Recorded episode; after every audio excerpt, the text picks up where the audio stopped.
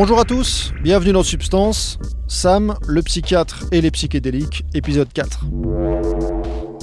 Je me souviens très bien d'une phrase où à un moment donné, il dit Allez, sens, sens. Et il me parle à moi, il me dit Regarde. Et je danse sur cette jambe, je sens la jambe droite. Et il dit Parce que on n'aura pas toujours nécessairement l'usage de cette jambe. Remercie là, maintenant tu l'as, mais tu pourrais ne plus l'avoir. Ce qui est très curieux, c'est quelques années après, j'ai eu des hernies discales. J'ai été opéré, j'ai perdu l'usage de la jambe pendant tout un temps. Dans ce dernier épisode consacré à Sam, il va nous raconter son expérience sous Iboga.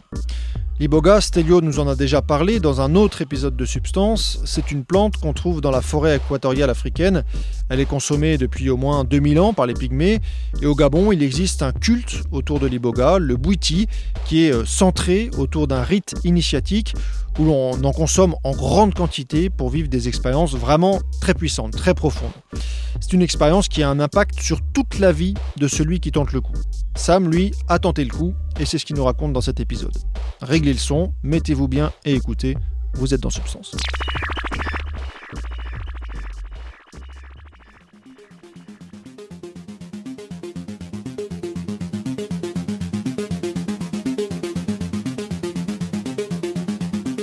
Ce que j'ai fait aussi à un moment donné, c'est que j'ai entendu parler d'Iboga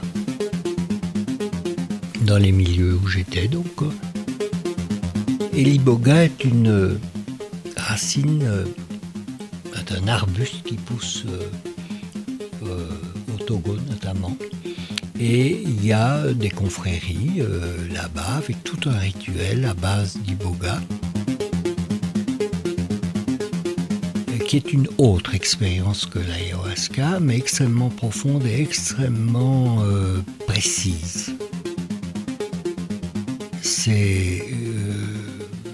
très au scalpel que ça fonctionne. Au scalpel, je veux dire, c'est des, des, états, des sentiments, des visions, des, des, processus qui sont euh,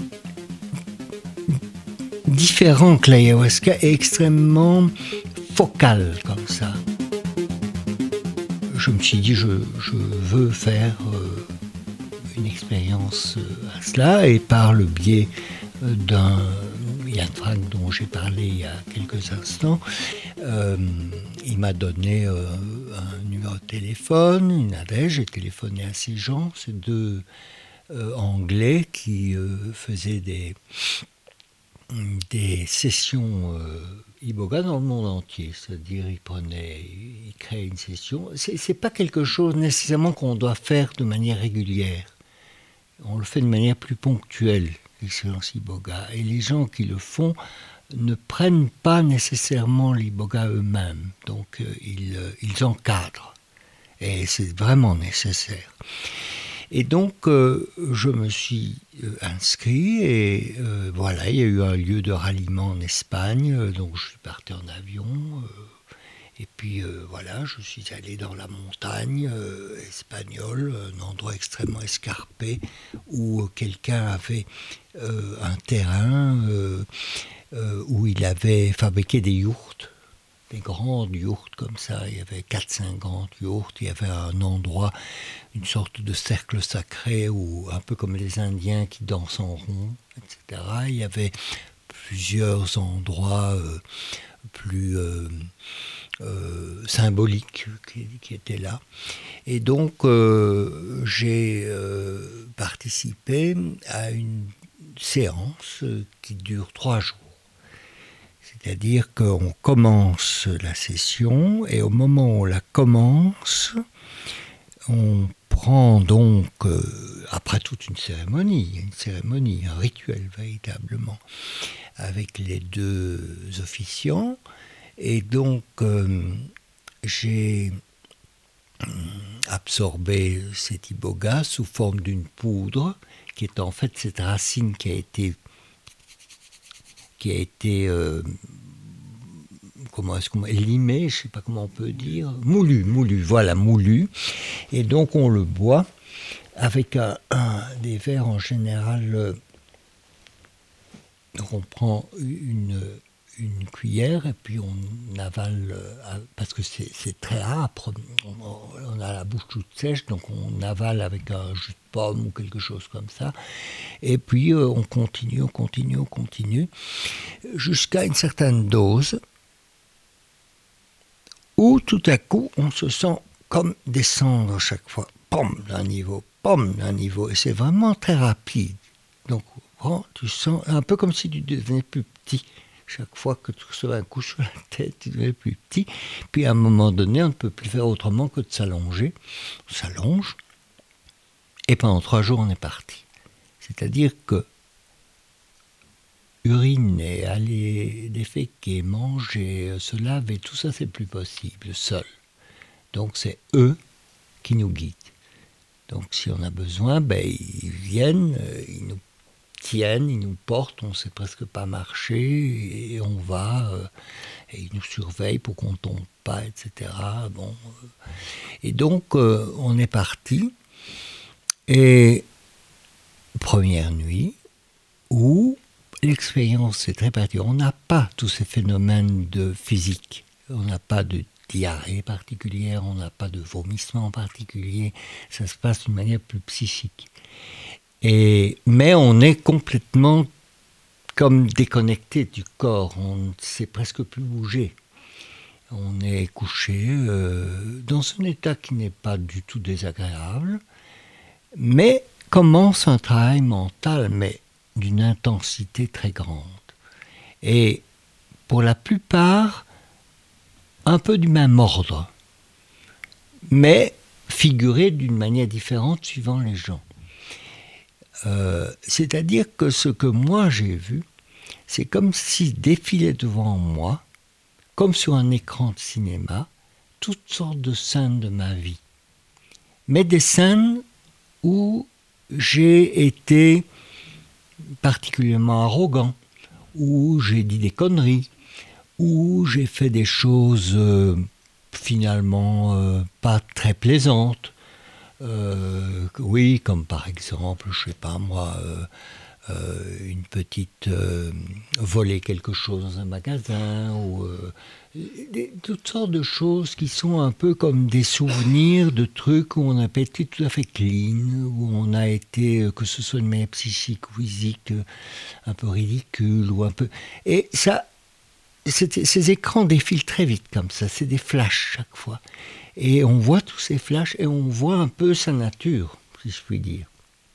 Parce qu'il y a des flashs euh, où on, tout à coup nous sont révélés, c'est-à-dire c'est des choses qu'on sait, c'est comme on analyse hein. en général quand on a dit quelque chose, on est arrivé à un conflit, on arrive à le faire baliser suffisamment bien, après on dit mais je le savais. On le savait, mais on n'était pas en contact, on n'avait pas conscientisé. Et donc, c'est un peu ça qui se passe, mais très vite et avec des flashs.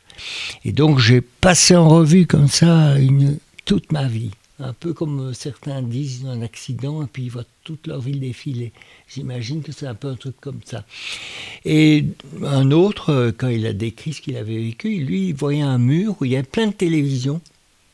Et sur chaque écran, il voyait des scènes un peu comme ça.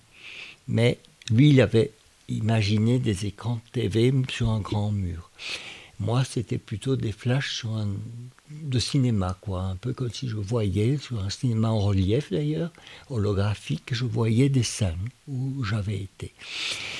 Et donc, euh, ça s'est poursuivi pendant une nuit entière, euh, ça s'est poursuivi, et puis par la suite, il y a eu une journée où ils nous ont nourris, nous ont fait sortir, ils nous ont fait bouger, ils nous ont fait danser à pieds nus sur, euh, sur euh, euh, ce terrain avec des tas de petits cailloux, des graviers. Quoi. Donc ça faisait normalement mal aux pieds, mais ça allait.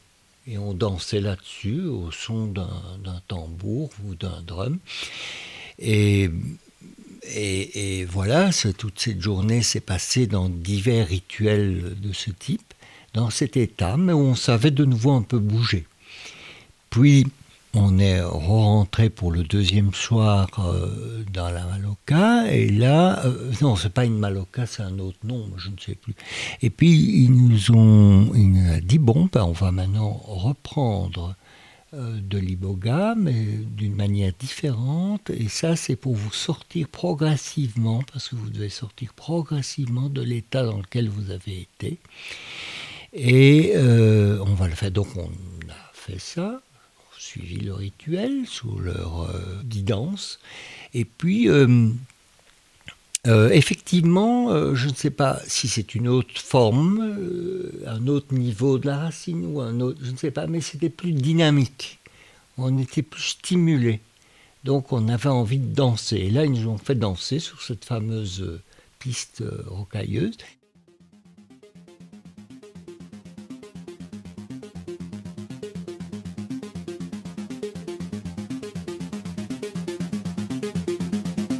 Et je me souviens très bien d'une phrase où à un moment donné, il dit Allez, sens, sens. Et il me parle à moi, il me dit Regarde. Et je danse sur cette jambe, je sens sa jambe droite.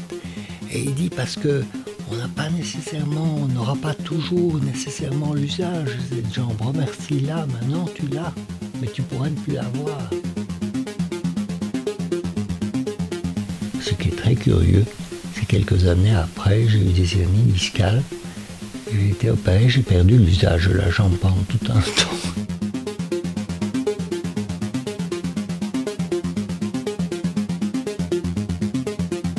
Donc, un peu comme une prédiction, quoi, si je puis dire. Et puis on a récupéré avec une énergie très grande. Euh, et le troisième jour euh, a été le jour où ils nous ont levé, ils nous ont forcé, là, ils nous ont stimulé pour qu'on sorte et qu'on aille se laver. C'est vrai qu'on s'était plus lavé depuis euh, deux jours et demi environ, euh, avec les nuits, j'imagine avec de la sueur, tout ça.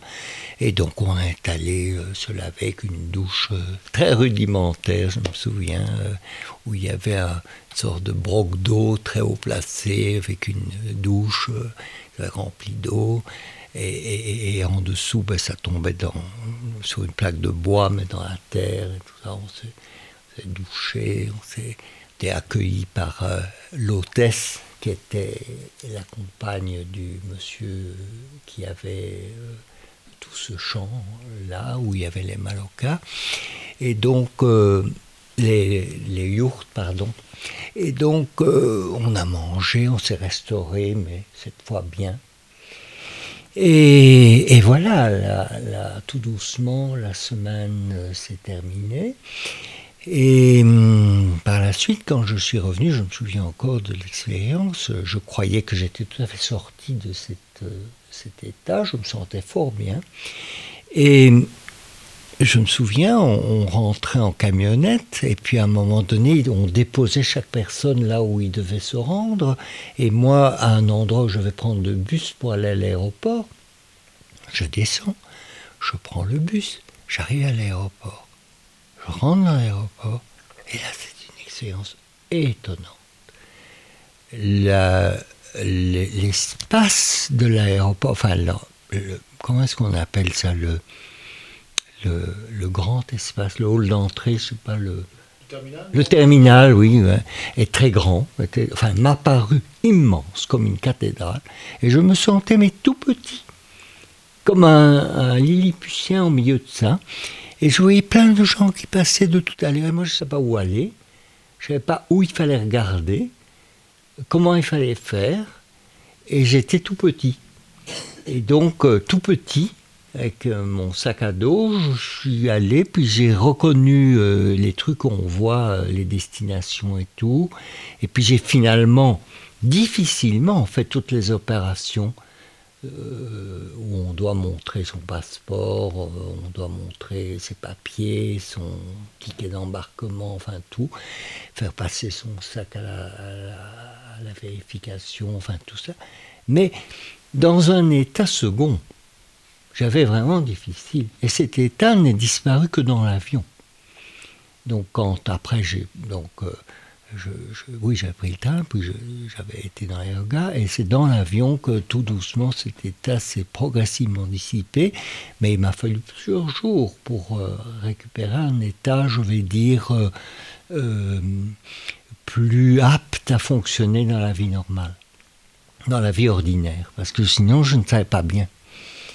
J'étais un peu perdu, désorienté, petit, par rapport à un monde immense. voilà l'expérience. Voilà, ça c'est une autre euh, dimension euh, que j'ai vécue en parallèle à l'ayahuasca.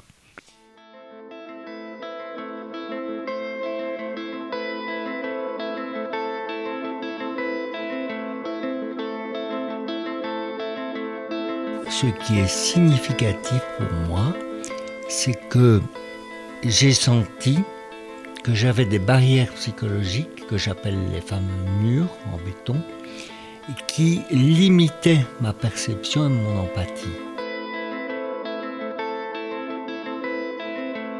Et donc,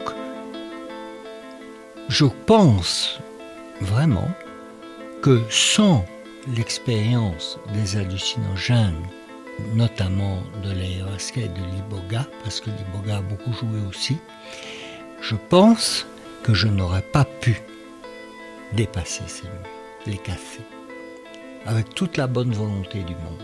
Et je ne pense pas qu'une analyse tout seul aurait pu le faire.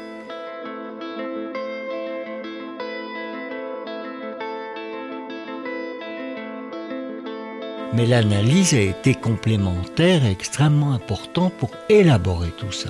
C'est-à-dire que c'est des conflits internes en réalité. C'est un peu comme des nœuds dans notre psychisme avec des résistances. Donc des nœuds dans le sens qu'il y a des désirs, mais aussi des contre-désirs qui s'opposent et qui forment des conflits.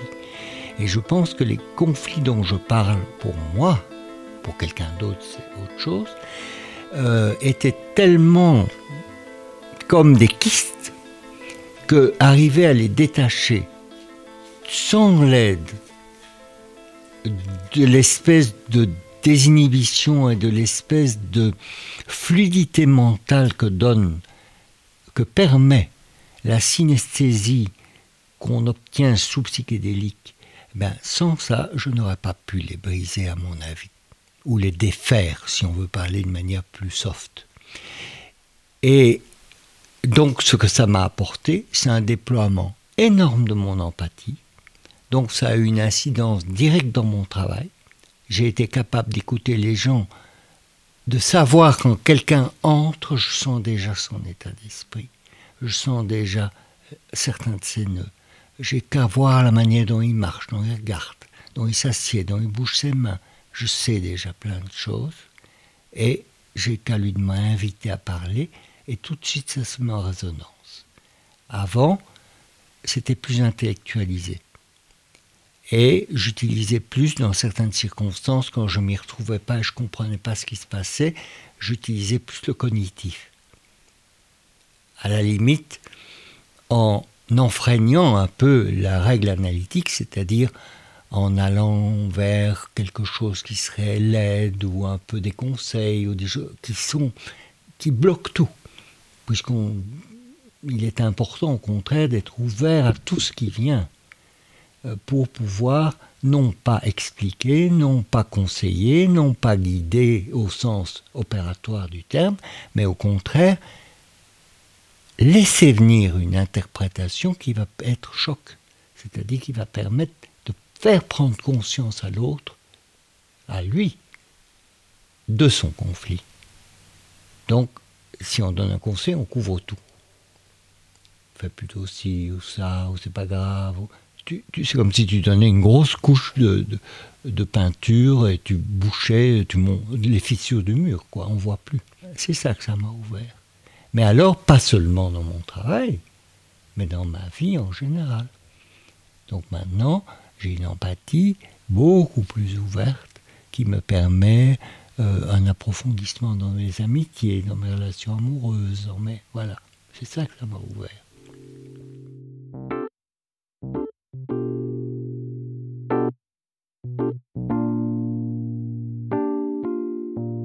voilà, pour Sam, c'est terminé. C'était d'ailleurs le dernier témoignage de substance, en tout cas de cette euh, première saison. Est-ce qu'il y en aura d'autres? Impossible de le dire pour l'instant, peut-être, peut-être pas. Euh, tout ça prend beaucoup de temps à faire et ce temps je l'aurai pas forcément dans les mois qui viennent. Merci en tout cas d'avoir écouté Substance. J'espère que vous avez appris des choses, que ça vous a intéressé, que vous avez apprécié ces témoignages. Et j'en profite d'ailleurs pour remercier encore une fois Albert, Pano, Stelio, Groovy, Alex, Louis et Sam d'avoir accepté de dévoiler une partie de leur vie. Merci à tous les sept, à bientôt, prenez soin de vous.